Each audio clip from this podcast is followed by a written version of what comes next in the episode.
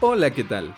Bienvenidos a Exitosamente, el podcast en donde pondremos a tu alcance consejos, experiencias, herramientas y mucha más información que no te han dado en la escuela para alcanzar el éxito en tu vida. Temas relacionados con el ámbito laboral, finanzas personales, liderazgo y un largo etcétera que te llevarán a conseguir el éxito y vivir plenamente. Soy Rodrigo y quiero acompañarte en tu camino al éxito. Habiendo dicho esto, ¡comenzamos!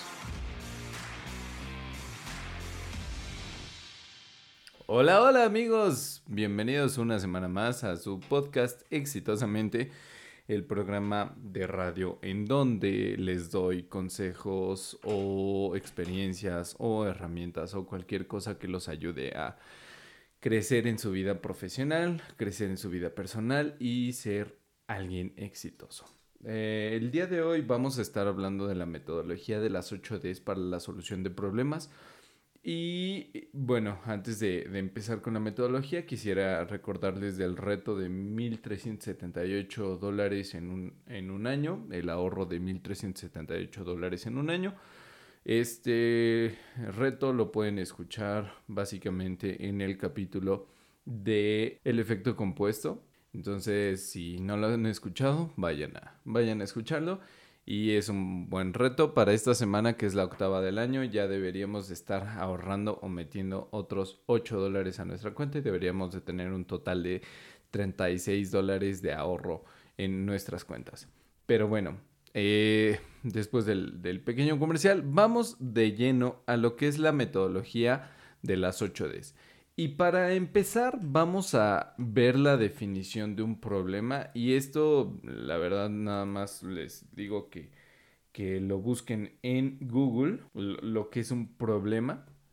Y la definición dice, cuestión discutible que hay que resolver o a la que se le busca una explicación. Y con eso Mm, ah, podemos, podemos ahondar un poquito en, lo que es un problema. Eh, básicamente es algo que, pues que se necesita solucionar, ¿no? O sea, que, que necesitamos hacer cualquier cosa para dejar de tenerlo y que nos permita avanzar o conquistar los, los objetivos que nosotros estamos buscando. Y bueno, partiendo de esa definición, eh, empezamos con lo que es las 8 Ds. Las 8 Ds se llaman 8 disciplinas, es una metodología bastante conocida. Eh, sin embargo, eh, digo, lo pueden buscar en, en, cualquier lado, ¿no? Sin embargo, pues ahorita les voy a traer lo que es la metodología y algunas herramientas que ustedes pueden utilizar para encaminar estas ocho, disciplinas hacia la solución de, cualquier problema, sea laboral, sea personal, sea financiero, sea lo que sea, ¿va? Y entonces vamos desde, desde, desde la primera parte de la definición de Google, que es cuestión discutible que hay que resolver. Entonces, al hablar de una cuestión discutible, estamos hablando de equipo, estamos hablando de personas, estamos hablando de más de una persona. Y esta justamente es la primera de, de las 8 Ds, que es el, el trabajo en equipo o establecer un grupo multidisciplinario para la solución del problema. ¿Por qué es importante este paso? Y aplica tanto para problemas, les digo, laborales como este, como personales, financieros, etc. Los problemas, si no se discuten, se van a ver desde un problema, desde un punto de vista personal, se van a sesgar, se va a cambiar la información para que no tengamos otros, otros puntos de vista, un fresh look, una mirada fresca, ¿no? Entonces, si estás pasando por un problema en tu empresa o un problema personal, no sé, um, no, no, les está alcanzando el dinero mes con mes, vamos a ponerlo, ¿no? Lo primero que debes de, hacer es, primera, contárselo a alguien. Si estás viviendo en pareja o tienes una familia, pues cuéntalo, cuéntalo, cuéntaselo a tu, a tu pareja, a tu familia.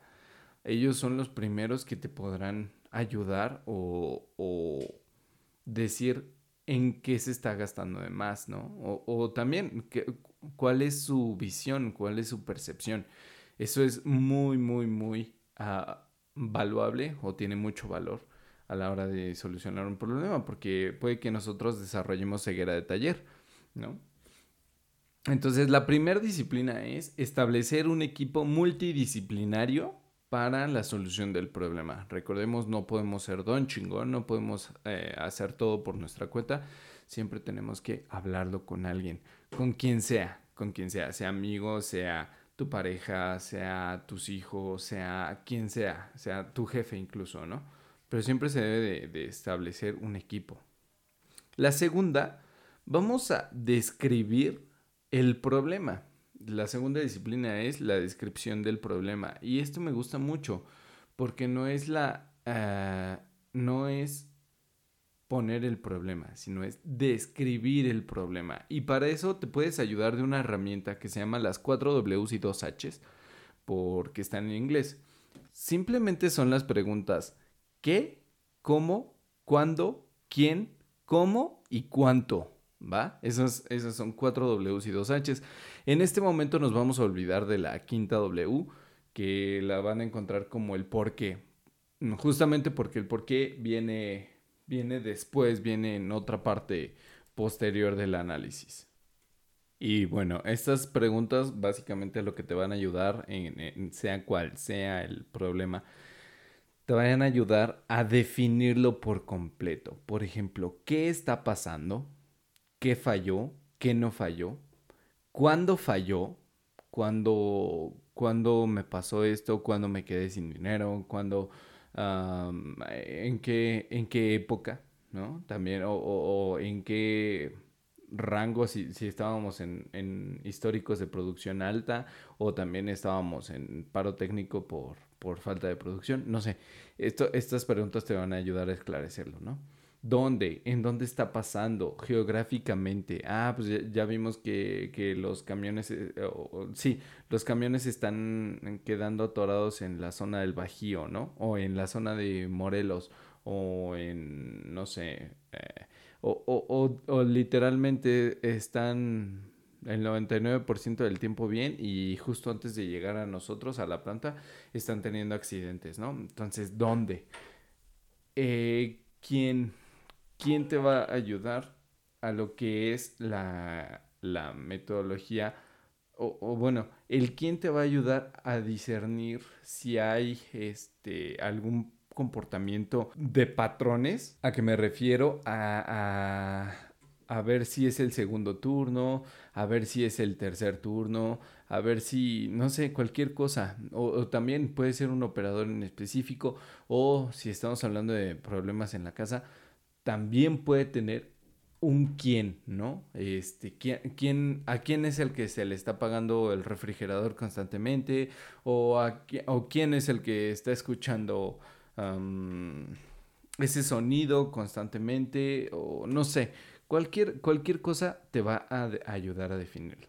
La siguiente es cómo, cómo sucede o cómo está pasando, ¿no? Ah, pues eh, el tinaco se queda sin agua cada tercer día. Ah, ok, perfecto. Entonces, aparte de un cuándo, es un cómo, ¿no? O se está, se está quemando el aceite este, muy rápido en este sartén. O también problemas industriales. ¿Cómo está pasando, no? Ah, eh, la línea de producción se está, se está parando con, con, torreta azul y significa para mantenimiento, ¿no? O está, la herramienta está sonando eh, muy agudo y, lo, y se, se calienta. Entonces ese es el cómo. Y por último, el cuánto. Esta, esta pregunta corresponde a que cuantifiques el problema. Y para esto te pueden ayudar eh, gráficas de Pareto, te pueden ayudar gráficas de barras, histogramas, cualquier cosa que te dé números, ¿no? Y si es un problema en casa, digo, pues no vas a sacar un pareto, no vas a sacar una, un histograma o una tabla, ¿no? Simplemente ah, es como era el doctor, cuánto le duele, ¿no? De una escala del 1 al 10. Entonces puedes poner tus propias escalas, puedes hacer los números que tú quieras y siempre y cuando eh, seas bien, bien real eh, y no disfraces estos cuantos, ¿no? Eh, normalmente este, este dato es uno de los que más luz te da a la hora de solucionar el problema. Y bueno, esa, esas son las, la primer disciplina, lo que son de las 8Ds, eh, lo que es, perdón, la segunda disciplina de lo que es el método de las 8Ds para solución de problemas y es la definición del problema. Y bueno, en el tercer, eh, la tercera disciplina o la tercer D que vamos a estar viendo en este método es aplicar acciones de contención. Las contenciones normalmente son rápidas, normalmente son, ah, bueno, no, no rápidas, son inmediatas. Parecen de bajo costo o pueden ser de bajo costo, aunque después de un rato se pueden volver de muy alto costo porque no son sostenibles en el tiempo, ¿vale?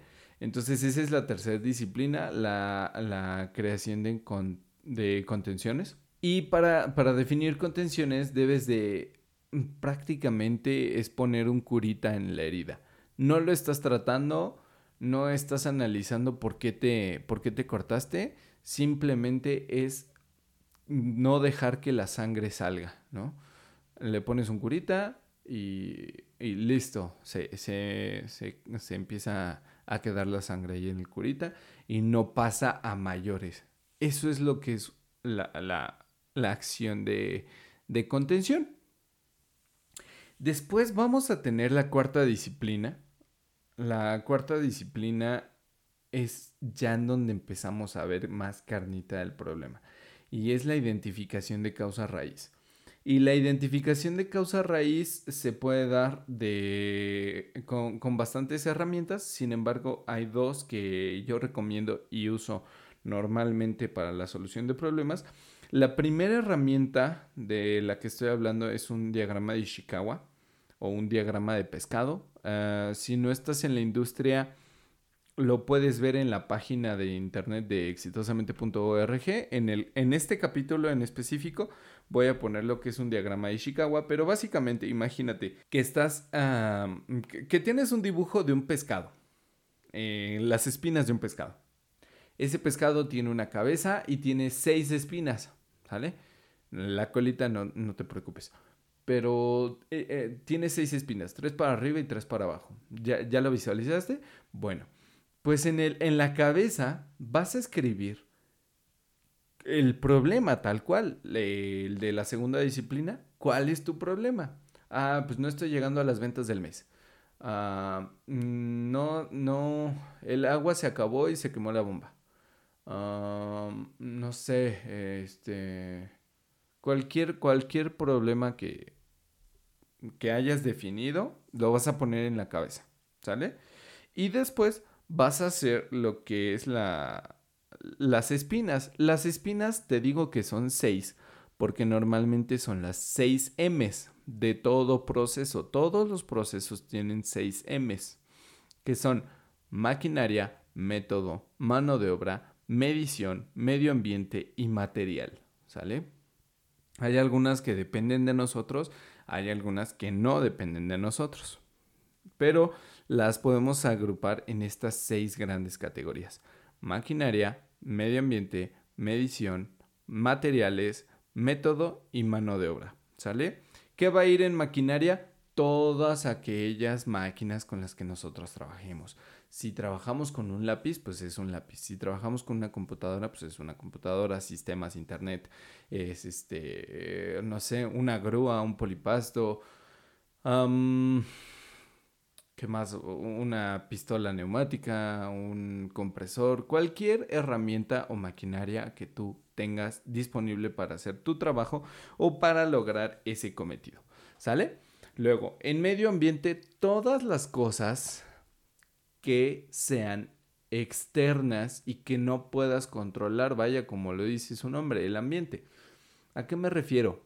Humedad, temperatura, velocidad del viento, incluso políticas, eh, las políticas o, los códigos de o, los códigos regulatorios son medio ambiente. ¿Por qué? Porque no está en nosotros el controlarlos. Simplemente es algo que, pusieron, alguien, alguien lo escribió y se está tomando como, como código, ¿no? También puede ser una ley, una norma, etcétera. E incluso la pandemia en la que estamos viviendo puede ser una onda de medio ambiente. ¿Sale?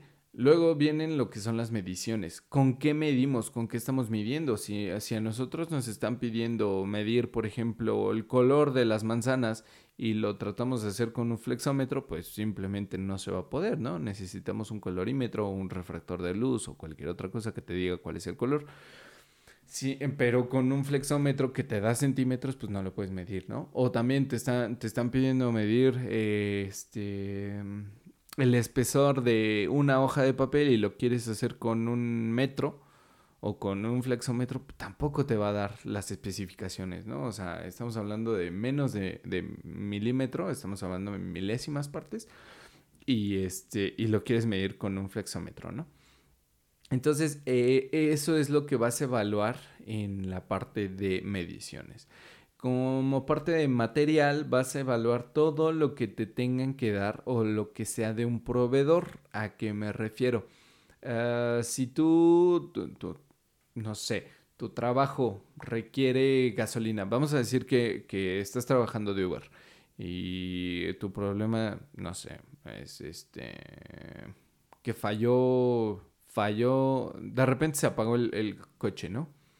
uno de tus materiales puede ser el aceite de motor, otro de tus materiales puede ser eh, la gasolina, otro de tus materiales puede ser, no sé, por ejemplo, un aditivo, si le pusiste un aditivo para que te rindiera más la, gasolina. Entonces, esos son los materiales con los que tú podrías estar explorando algunas causas de falla. Y bueno, básicamente estos son, son en el rango de materiales. En el rango de mano de obra vamos a evaluar todo lo que tenga que ver con las personas, ¿no? Si, si esto depende de un operador o de ti, mm, ¿qué tan calificado estás? ¿Qué tanta este, educación has tenido acerca de ese tema? ¿O no sabes utilizar la máquina? ¿O hay una alta rotación? cualquier cosa que tenga que ver con personas, ¿sale? Mano de obra, incluso las emociones juegan un papel importante, porque alguien que acaba de tener un, este, un evento feo en su familia o una pérdida o algo así, empiezan a generar mucho menos, eh, no compromisos, sino resultados, porque pues obviamente su cabeza está en otro lado.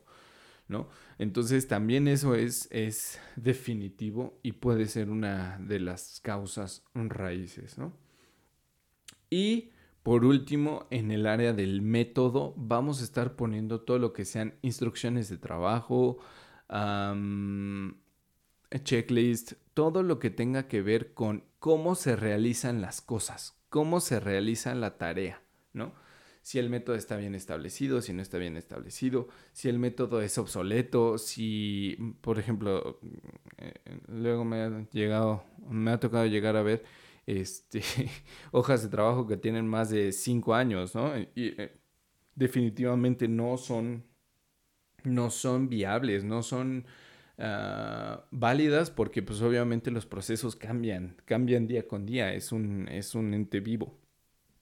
Entonces, Así es como puedes empezar a clasificar todo lo que puede salir mal. En estas 6 M's. Entonces vas a poner en el diagrama de Ishikawa o el diagrama de pescado, en la cabeza el problema y en las espinas todo lo que puede afectar para ese problema. Ah, pues que el agua estaba muy caliente. Ah, pues que la gasolina tenía partículas de agua. Ah, pues que, este, no sé, el, el chavo el, chavo que opera la máquina no, no sabe absolutamente nada, ¿no? O sea, es, personal de nuevo ingreso y no le hemos dado la capacitación. Entonces, por eso, se, bueno, puede que por eso se haya descompuesto la máquina. Cualquier, cualquier posible falla la vamos a anotar en esas seis espinas de pescado, ¿sale? Y después de esto, le vamos a aplicar los porqués o los cinco porqués a cada una de estas partes de las espinas de pescado, ¿no? O sea, si decimos, el chavo es nuevo y no se le ha dado, dado capacitación. ¿Por qué no se le ha dado capacitación? Ah, bueno, pues porque su supervisor no, no lo ha llevado al, al entrenamiento. ¿Y por qué le permiten estar en la operación si no tiene capacitación? Ah, bueno, pues porque el tiempo apremia y la producción está al límite y este y lo necesitamos meter, ¿no? Entonces, ¿por qué lo dejas o por qué dejas que te gane eh, la producción y no lo estás capacitando? Ah, bueno, pues eh, porque porque no lo habíamos previsto y porque este chavo nos llegó tarde, ¿no? Nos llegó dos semanas después, entonces ya no nos podemos dar el lujo, entre comillas, de capacitarlo. Ah, ok. Entonces le empiezas a sacar por qué es, por qué es, por qué es. Y al final, cuando, cuando dices, es que esto ya no tiene un porqué, o sea, simplemente alguien no hizo, no actualizó o no hizo su trabajo como debía, o, el, proceso definitivamente es vago y no te dice qué hacer en este caso, es cuando llegas a una posible causa raíz, ¿sale? Entonces, a, a partir de esta causa raíz, es cuando tú ya vas a poder empezar a trabajar, ¿sale? Entonces, para, para hacerle estos porqués, entonces nos remontamos. Ponemos la, en, en, el diagrama de pescado, ponemos en la cabeza el problema, luego en las seis espinas todo lo que puede salir mal. A eso todo que puede salir mal le vamos a aplicar un 5 porqués o un 3 porqués. ¿Por qué pasó? ¿Por qué no se detectó? ¿Y por qué el sistema lo permitió? Y cuando contestes esas preguntas, la última respuesta que, a la que ya no tengas por qué, esa va a ser una causa raíz, ¿no? Y ahí es cuando nosotros podemos pasar al siguiente paso, a la siguiente disciplina, que sería la quinta, y es determinar acciones correctivas definitivas. ¿Sale? Eh, ¿Por qué acciones correctivas definitivas? Pues porque estas van a atacar a la raíz o a la causa raíz del problema y si se mata la raíz, se mata el problema. ¿Sale? Entonces, normalmente estas acciones son lo más fácil de, de, de, este, de este método, ya que se encargan justamente de hacerle lo contrario a la causa raíz. Si la causa raíz es que el proceso de contratación es excesivamente largo, ¿cuál es la, la causa, la, la, ¿Cuál sería la acción correctiva? Pues eh, hacerlo más corto, eficientar el proceso de, de contratación, ¿no? ¿Y cómo lo vas a eficientar? Ah, bueno, pues metiéndote a los manuales de recursos humanos y vamos a ver cuál es el proceso de contratación y cómo se puede hacer más eficiente para que yo tenga ese chavo dos semanas antes y esas dos semanas antes lo puedo meter al proceso para que tenga una capacitación adecuada. ¿Sale? Entonces, eso es las acciones correctivas definitivas. Simplemente es negar la causa raíz o hacer algo para atacar esa causa raíz. También podemos tener muchísimas acciones correctivas.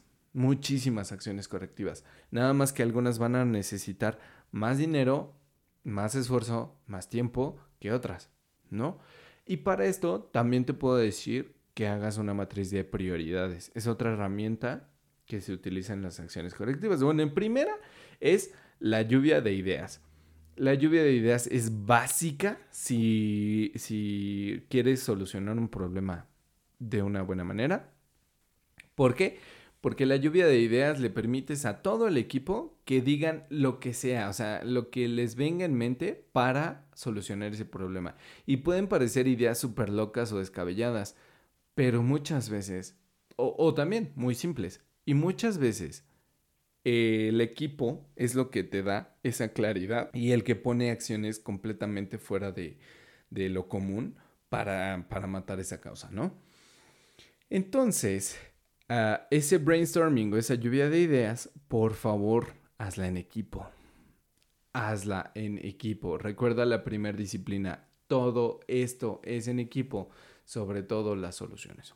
Bueno, o sea, todo es en equipo, pero sí, dale, dale hincapié a las soluciones en equipo, ¿sale? Y bueno, ya que hiciste el brainstorming y que tienen varias soluciones para, una para un mismo problema, lo puedes poner una, en una matriz de priorización. Esa matriz de priorización eh, vas a tener un plano cartesiano en el eje X, o bueno, dos palos, ¿no? Eh, uno en el eje X y otro en el eje Y. En el eje X, así como, como en la primaria, el plano cartesiano. El plano cartesiano.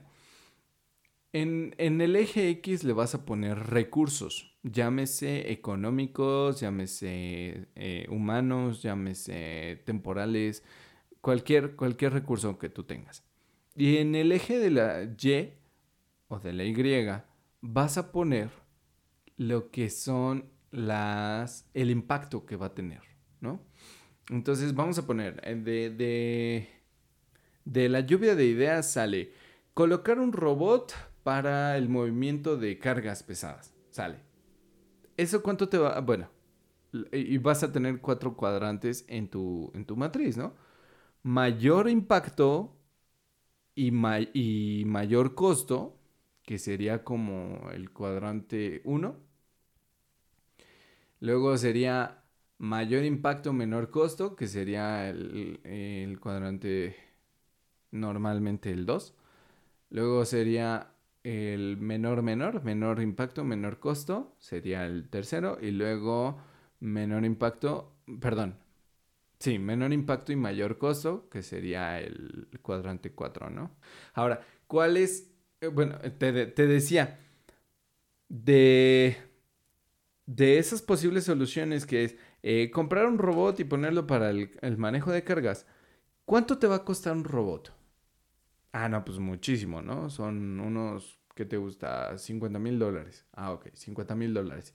Y aparte es la infraestructura, y aparte es un estudio de suelos, y aparte vamos a poner este, no sé, necesitamos eh, contratar un personal eh, técnico especializado en robots y necesitamos hacer esto y lo otro, ¿no? Entonces ya te sale más o menos un costo de, eh, de 200 mil dólares por hablar de, por hablar algo al aire. No, entonces el costo es elevado, pero ¿qué tanto te va a servir? Ah, no, pues puede que con eso se, se, se minimice todo lo que es la, la variabilidad por las cargas de mano de obra o no sé, qué sé yo. Entonces, si lo determinas que es de alto impacto, se va a ir al cuadrante más más. Y porque es de mayor costo, pero también tiene mayor beneficio. ¿Sale? Entonces, una vez que terminaste de poner todas esas ideas en esos cuadrantes, que también te lo voy a dejar en la página por si tienes alguna, alguna duda, te vas a las notas del episodio y lo checas sin ningún problema, ¿no? Ahí va a estar completamente gratis lo que es el, el Ishikawa y todas las gráficas de las que te voy a estar hablando. Pero bueno, ya que tienes esa matriz llena, te debes de priorizar las acciones porque no vas a empezar por algo que no te dé beneficio y que te cueste mucho, estamos de acuerdo. Entonces, ¿cuál es la manera de priorizar? Siempre, siempre, siempre las primeras acciones que se van a tomar son aquellas que están en el cuadrante 3, las que son de mayor impacto y menor costo. ¿Sale? Perdón, en el cuadrante 2. Mayor impacto, menor costo. ¿Por qué? Porque pues como su nombre lo dice, o sea, te van a pagar muchísimo y no le tienes que invertir mucho. No le tienes que invertir ni dinero, ni recursos humanos, ni, mucho, ni, ni, tiempo, ¿no? Entonces, esas son las primeras acciones que se deben de tomar en cuenta. Después, la, la segunda prioridad son todas aquellas acciones que estén en el cuadrante 3, ahora sí, que es menos menos. Menor impacto, menor costo. ¿Por qué? porque es mejor tener algo a no tener nada. Entonces, cuando tú aplicas estas acciones, pues mínimo ya le estás poniendo alguno que otro controlito, ¿no? Y luego nos vamos a ir el tercer cuadrante, bueno, que sería el las terceras prioridades o la tercera prioridad dentro de tu lluvia de ideas serían todas aquellas acciones que caen en el primer cuadrante, más más, mayor costo y mayor beneficio. ¿Por qué? Porque a esas se les necesita meter eh, muchas veces análisis de, costos o un, eh, lo que sería un análisis de proyecto, un análisis costo-beneficio, cualquier cosa que justifique la alta inversión. Entonces a esas se les tiene que meter muchísimo, muchísimo más tiempo, normalmente. ¿Sale? Y en última prioridad y casi, casi despreciables, digo casi, casi despreciables porque no vale la pena tener algo que interviene en muchos recursos y que no te va a pagar para tu proceso. Entonces, eh, si es algo muy costoso o que necesita mucho tiempo y no te va a pagar, pues ¿para qué lo haces? ¿no? O sea, mejor enfócate en lo que sí te va a pagar. Así es como se priorizarían los, las acciones correctivas en tu matriz de habilidades. ¿Vale? Entonces, ya una vez que definiste cuántos recursos, cuánto te va a costar y cuánto te va a ayudar esas ah, acciones, lo que sigue es implementarlos, implementarlos en ese orden de prioridad y pasamos a lo que es la sexta disciplina, que es implementar una solución permanente. En este punto, lo que nosotros vamos a hacer es tal cual de, implementar las, las acciones y validarlas con respecto al tiempo. Siempre tenemos que validar. ¿Por qué? Porque si no se van a perder, se se, pierde todo este análisis. Entonces, si nosotros le movemos a una variable, la otra tiene que responder, sí o sí, ¿no? Entonces, ah, ok, vamos a cambiar el proceso de recursos humanos y vamos a hacer las contrataciones más rápido.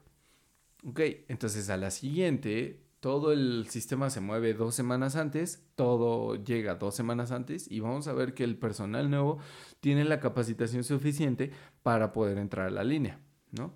En caso de, del problema financiero en casa, ¿no? No me alcanzó para, para este mes. Ah, ok. Bueno, quizá es porque estás gastando mucho, ¿no? Ya, ya lo determinamos en, en el Chicago, en los cinco porqués. Y estás gastando mucho en cafés. Ah, pues ¿cuál es la contención? O, perdón, ¿cuál es la solución permanente?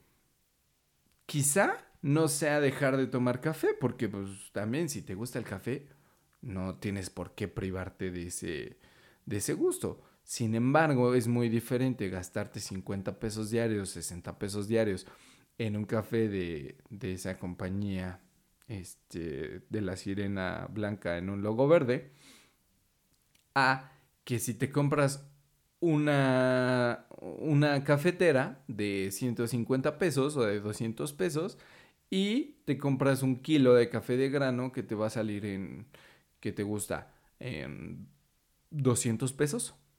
Entonces ese kilo te va a ayudar a, mínimo 15 días. Te va a durar 15 días. Entonces si divides los 200 pesos entre 15 días, te está saliendo un costo aproximado de 13 pesos por taza, ¿no? Ahora, si tú divides eh, los 200 pesos que te cuesta la cafetera, eh, estoy hablando de una marca, sí, mm, marca changuito, ¿no? Esos 200 pesos mínimo la cafetera te va a durar cuatro años. Entonces, lo, lo vas a multiplicar los 365 días del año por 4, te van a dar 1460 días, ¿no? Entonces, esos 200 pesos entre 1460 te dan 13 centavos lo que te está costando la cafetera por día en lo que es su, amortización, ¿no? Entonces, prácticamente una taza de café eh, súper rica al día te va a estar costando 14 pesos a lo mucho, contra 60. ¿Esto a qué te va a llevar? A, pues, a reducir tus gastos y te va a ayudar a que el próximo mes puedas llegar eh, a final de, mes, ¿no? Con, con algo de ahorro o incluso con algo de inversiones. Entonces, así es como debes de validarlas con respecto al tiempo. O sea, siempre debes de hacer tus cálculos, siempre debes de ver, ah, ok, sí, sí, sí, esto sí es sostenible en el tiempo y esto ya llevo tres semanas implementado y la verdad es que me ha ahorrado tanto, ¿no? O, o, por ejemplo, ya, ya hicimos todo el proceso de recursos humanos y ahorita los chavos ya están suficientemente capacitados y no están eh, incrementando los defectos por unidad. o, las garantías bajaron, no sé, cualquiera que sea tu indicador, con el, obviamente con el principal con el que me diste, con el que definiste tu problema, ese va a ser tu, marcador con el que vas a estar validando esta solución. Después nos vamos a la séptima disciplina y es evitar que el problema se repita mediante controles. Los controles es algo muy bonito que a la mayoría de las personas nos da miedo implementar porque pues, los controles a final de cuentas son súper, súper tediosos a veces.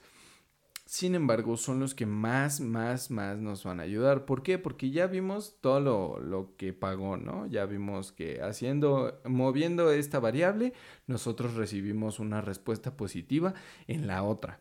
Entonces, ¿cómo le haces para mantenerlo en el tiempo? Controlándolo. Ah, ok, ya vi que, que puedo ahorrar este más de, más de 37 pesos al día con esto, con una cafetera y con, con la.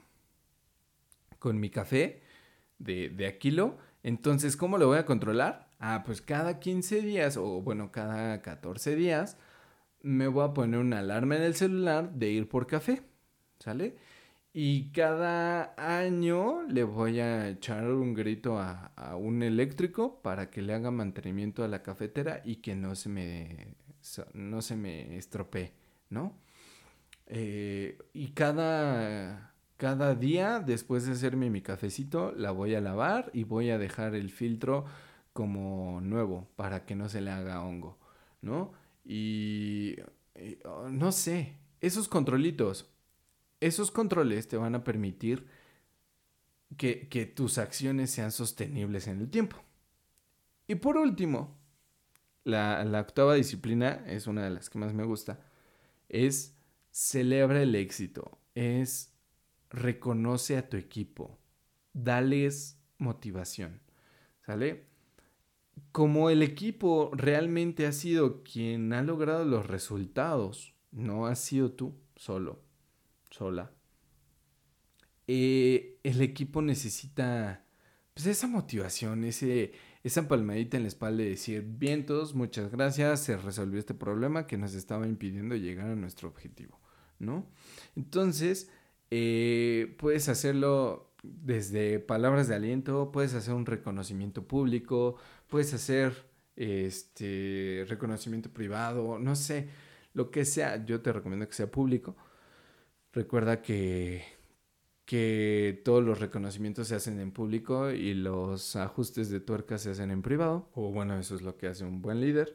Y, eh, y, de verdad, dale esa motivación a tu personal. Muchas veces lo necesita. Y, y eh, por ejemplo, si, si estuvimos hablando del dinero en casa, dale las gracias a la familia que te ayudó, a los amigos que te escucharon, a quien haya sido porque gracias a ello, pues se pudo aliviar ese problema, ¿no? Entonces, básicamente esas son las ocho disciplinas. Te, la, te hago un resumen muy rápido. El primero es construir un equipo multidisciplinario. El segundo es describir el problema.